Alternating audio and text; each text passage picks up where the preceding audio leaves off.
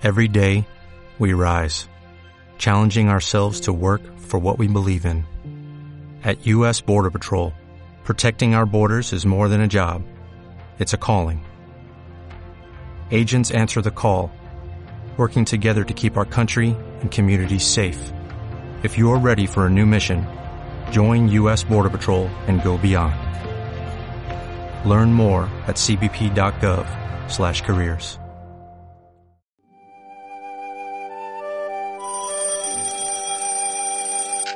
El despertador consciente.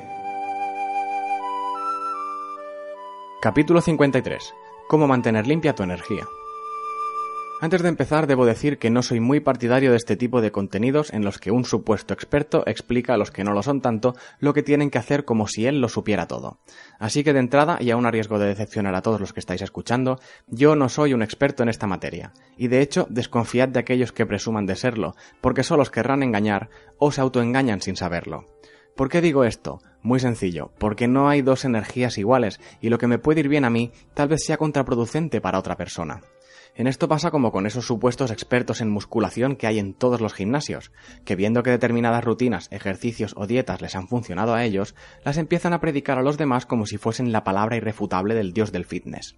Y vale, es posible que todo lo aprendido en ellos mismos pueda ser aplicable a la gran mayoría de personas, pero hay que ser responsable con estas cosas y sobre todo no imponer nada, porque si le funciona a 99 personas, pero una se acaba lesionando o enfermando por seguir tus consejos, en realidad el único culpable de todo eso eres tú. Creo que es importante dejar claro esto y sobre todo que igual que no hay dos cuerpos iguales ni dos mentes iguales, también hay que tener claro que no hay dos energías iguales. Todo lo que voy a relatar a continuación son teorías básicas, aunque bastante extendidas, que en mi caso concreto me han funcionado, pero en ningún caso son definitivas ni irrefutables. Lo único que hay que hacer es dejarnos guiar por nuestra percepción y nuestras sensaciones. Y si un consejo que os pueda dar notáis que no os funciona, no insistáis. Bien, vamos al lío. En primer lugar, lo más importante es aprender a percibir nuestra propia energía. No os penséis que esto es una especie de poder fantástico o un don solo al alcance de unos pocos. En realidad es algo que todos podemos hacer y de hecho la mayoría lo hacemos a diario aunque no seamos ni conscientes de ello. El principal disparador de la energía en nuestro cuerpo son las emociones. A veces somos testigos de una situación muy emotiva y eso nos eriza la piel, lo que coloquialmente llamamos ponerse la piel de gallina, o sentimos un escalofrío que nos recorre la espalda, o de repente, en una situación tensa o de nervios, notamos una especie de temblor en piernas o manos. Todas esas cosas son manifestaciones físicas de dichas emociones que en esencia son energía fluyendo por nuestro cuerpo. Algo parecido a lo que ocurre cuando tenemos un orgasmo, que no es más que una liberación muy intensa de energía, tanto si es a nivel individual de cada uno como cuando es en compañía, especialmente si la persona con la que compartimos la experiencia es alguien por quien tenemos profundos sentimientos de amor, que entonces la liberación de energía es más intensa. Tan sencillo como eso. Tal vez alguno piense que eso solo son reacciones químicas del cuerpo provocadas por los neurotransmisores del cerebro. Y sí, no le falta la razón. No seré yo el que niegue el componente químico o biológico de estos fenómenos, pero todo proceso químico requiere y libera cierta energía. Así que en esencia solo estamos hablando de lo mismo, enfocándolo desde diferentes perspectivas. Y una no anula la otra, al contrario, la complementa. Para ser más conscientes de nuestra energía, lo único que tenemos que hacer es querer ser más conscientes. Suena redundante, lo sé, pero es tan sencillo como eso. El mismo acto de prestar atención y querer ser conscientes de algo ya nos activa los mecanismos necesarios para que eso ocurra. Igual que cuando alguien te dice, ¿estás oyendo ese ruido? Y tú automáticamente concentras toda tu atención en los oídos y para tu sorpresa sí oyes ese ruido, que de no haber sido anunciado por la otra persona te habría pasado totalmente desapercibido. Una vez empiezas a poner más atención a tu energía, pasa a ser una simple cuestión de práctica y entrenamiento, y la percepción de la propia energía se irá agudizando a medida que nuestra atención se vaya acostumbrando a ella. De todos modos, hay maneras y técnicas para potenciar esa percepción. Sin ir más lejos, quizás la más importante es la meditación. Podéis retomar el capítulo 48 de este podcast para profundizar en este tema, pero resumiendo, al meditar nos permitimos ser más conscientes de lo que nos ocurre por dentro, y en eso sin duda entra la percepción de la propia energía. También es válida cualquier disciplina, como pueda ser el yoga, el tai chi o incluso cualquier tipo de danza. Pensad que la energía es movimiento y si nosotros ponemos nuestro cuerpo en movimiento, nuestra energía se activa al mismo tiempo y es más fácil de percibir. Esto que os diré ahora igual os suena raro, pero yo para realizar un diagnóstico certero del estado de mi propia energía, lo único que tengo que hacer es salir a correr. A los 10 minutos de llevar carrera continua ya sé qué cantidad de energía tengo disponible en ese momento y en qué estado se encuentra. Así que como veis y como os decía al principio, cada uno debe buscar su propia manera. En cuanto a mantener nuestra energía limpia, a ver, es una manera de hablar. La energía no se puede ensuciar en un sentido literal y estricto de la palabra, pero sí nos aportará beneficios a todos los niveles si hacemos lo posible por mantenerla en un estado óptimo y funcional, del mismo modo que nos puede llegar a complicar la vida y nos lo pondrá todo muy cuesta arriba si nos despreocupamos y dejamos que las circunstancias nos superen. En todo este tema, como ya expliqué en el capítulo 45 sobre el funcionamiento de los chakras, lo más importante es la atención y la intención. Mediante estos dos conceptos manejamos y dirigimos nuestra energía a los diferentes puntos de nuestro cuerpo, sin necesidad de que nos demos cuenta siquiera de ello, y nuestro cuerpo reacciona en consecuencia. Tan malo es no prestar ninguna atención a un punto concreto como lo es prestar demasiada, por lo tanto lo que se debe buscar es un cierto equilibrio. Tal vez pienses que tú no prestas más atención a algún punto que a los demás, pero esto no es necesariamente cierto. Si tienes problemas de autoestima o no confías en ti mismo, sin querer estás prestando atención a tu estómago y a tus tripas. Que sí, puede parecer que no hay relación entre una cosa y la otra, pero en el abdomen reside el tercer chakra, encargado de gestionar esos aspectos de ti mismo. Y el exceso de atención en ese punto puede llevar complicaciones físicas como problemas digestivos, alergias o intolerancias alimenticias, entre otros. Pero no quiero llevarlo todo al tema de los chakras para no repetirme, solo os diré que si queréis encontrar ese equilibrio está en vuestras manos y si no sabéis cómo conseguirlo o preferís que os ayuden, buscad un especialista en terapias como el Reiki o similares que os ayudarán a buscar ese equilibrio. Pero tampoco me alejo del tema en sí mismo, porque volviendo a la atención, el principal método para mantener nuestra energía limpia está en nuestro pensamiento. Seguro que conocéis a varias personas que ya se han establecido de manera permanente en la queja, en la crítica a los demás y en el rechazo a todo lo que se cruza en su camino. Bajo ningún concepto diré que su actitud no pueda estar justificada, incluso es posible que sea parte necesaria de un proceso por el que estén pasando. Pero seguro que si pasáis mucho rato al lado de este tipo de personas, enseguida os contagiáis de su mal humor y acabáis criticando o quejándoos tanto o más que esa persona. Cuando nos instalamos en pensamientos negativos, nuestra energía se impregna de esa negatividad y nos acaba absorbiendo. Es como cuando tiras una gota de tinta o colorante en un vaso de agua. Al principio es solo una gota, pero si lo remueves, todo el vaso se acaba tintando. Sé que esto puede sonar típico, pero nos afecta mucho más de lo que creemos, y no solo a nosotros, sino a todos aquellos que están a nuestro alrededor, especialmente aquellos que por su manera de ser se influencian o se impregnan muy fácil de las energías de los demás. No obstante, la solución no es forzarnos a tener siempre un pensamiento positivo, sencillamente porque no es posible, y si lo es, es a costa de reprimir nuestras emociones. Lo he dicho alguna vez, pero si siempre fueses feliz, al final ¿cómo sabrías que lo eres?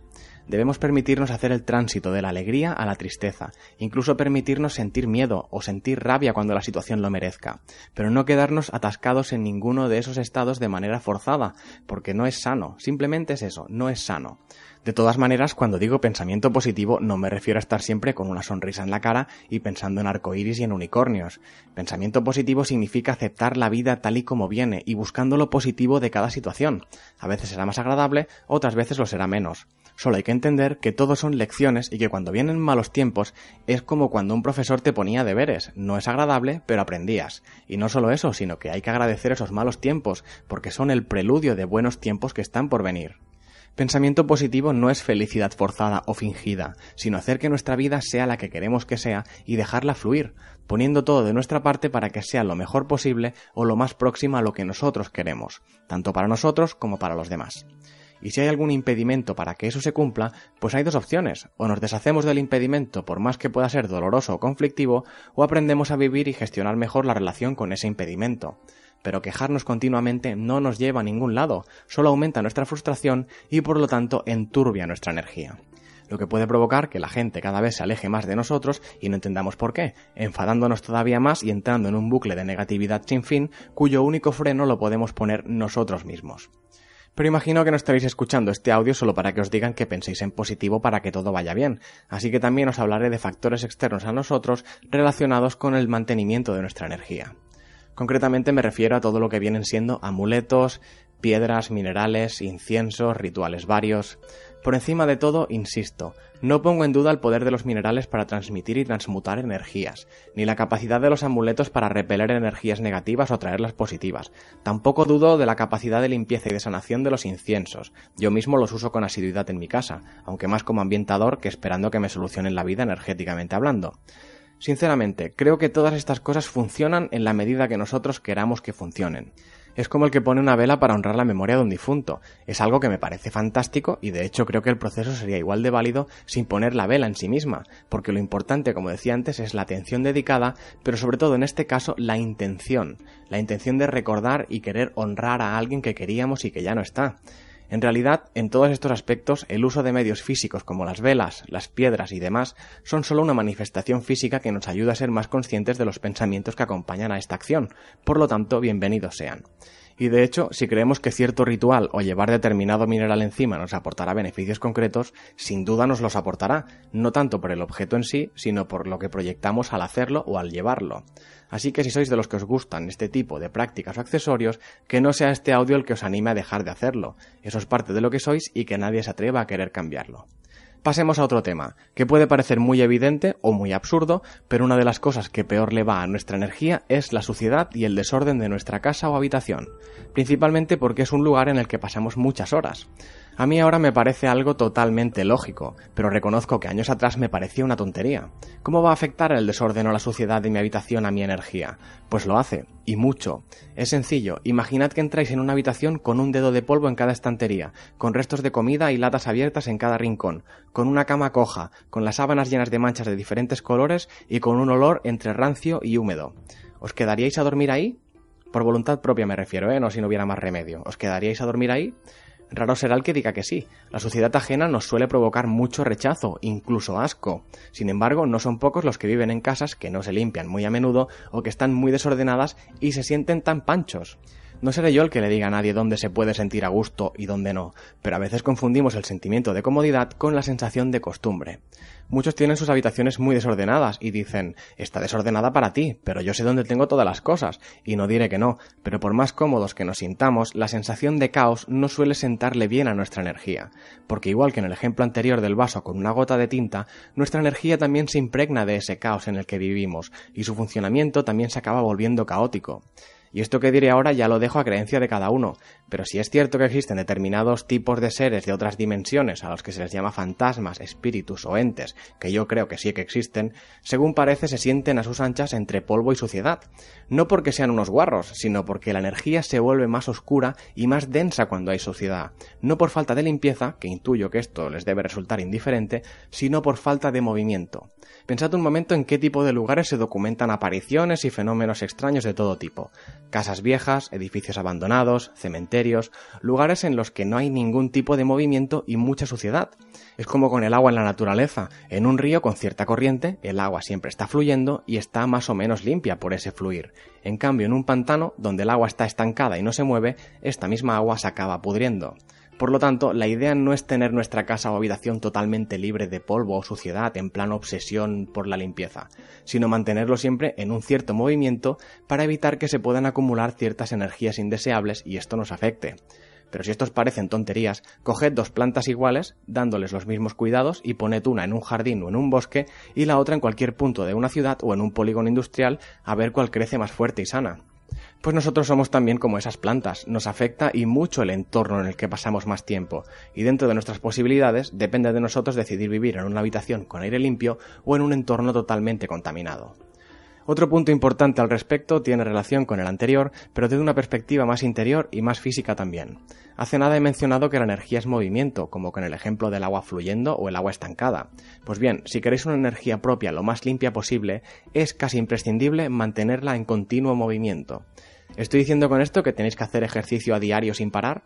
Evidentemente que no. La idea no es forzarnos a hacer ejercicios cada día para mantenernos más sanos físicamente, por más que no estaría nada mal e incluso es hasta aconsejable, sino que nuestra energía se produce en nuestro interior, así como la tomamos mediante los chakras de diferentes fuentes, pero principalmente de nuestro entorno.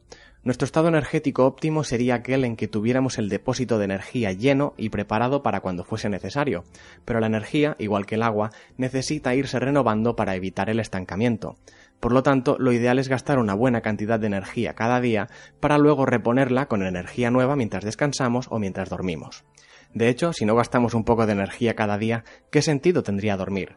Sí, ya sé que es un proceso necesario para el correcto funcionamiento del cerebro, pero igualmente sin movimiento ni gasto de energía, nuestro cerebro tendrá poco que gestionar en esas horas de sueño, igual que los coches con la gasolina. Si dejas el depósito lleno sin usarlo, al final esa gasolina va perdiendo propiedades y acaba dejando un pozo de suciedad y partículas no deseadas en el fondo del depósito. Pues a nosotros nos pasa igual y la mejor manera de evitar ese pozo que luego es muy difícil de limpiar es mantener el depósito en un ciclo de gasto y recarga de energía continuo.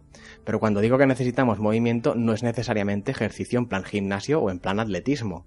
Nuestra energía se gasta de muchas maneras, incluso con actividades intelectuales o incluso con las relaciones interpersonales, hasta saliendo a la calle.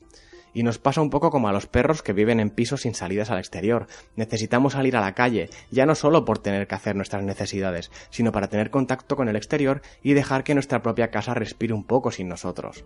Podemos estar más de acuerdo o menos con la siguiente afirmación, pero solo tenemos una vida. ¿Qué sentido tiene apalancarnos y no querer vivirla estando todo el día aislados en casa haciendo lo mismo? Y seguramente muchos y muchas en estos momentos no estarán de acuerdo con todo lo que he ido exponiendo, y lo sé con certeza porque yo mismo, no demasiado tiempo atrás, hubiera sido uno de los que hubiera discrepado enérgicamente casi en cada punto. Años atrás yo cumplía todos y cada uno de los puntos que os he dicho que no hay que hacer.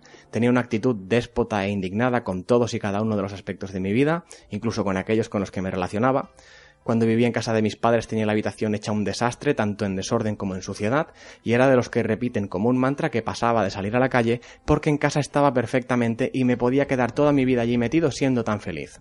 Pues bien, con el tiempo y afortunadamente me he podido dar cuenta de mi error. Me quejaba por todo porque estaba enfadado e incómodo con la situación que me había tocado, sin ser consciente de que si la situación seguía siendo así era porque yo no hacía absolutamente nada por cambiarla.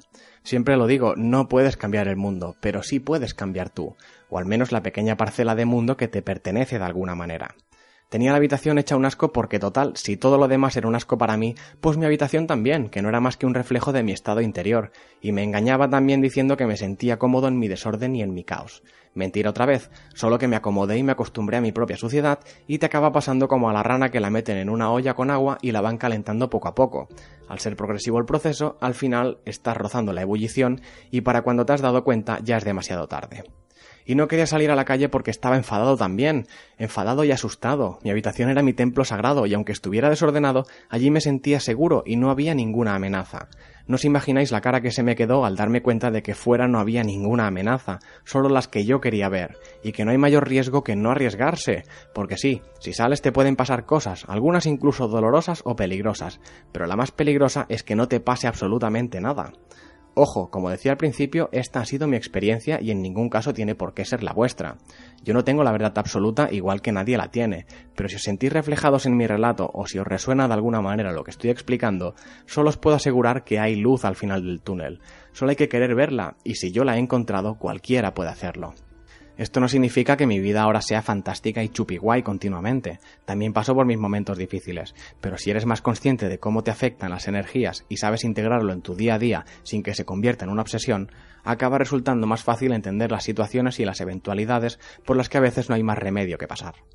Para concluir, si esperabais una lección magistral sobre cómo limpiar vuestra energía, tal vez os hayáis decepcionado, y seguramente lo que os diré ahora no será muy agradable, pero dejad de buscar las respuestas fuera de vosotros, os aseguro que no las encontraréis ni en artículos, ni en revistas, ni en audios, ni en vídeos.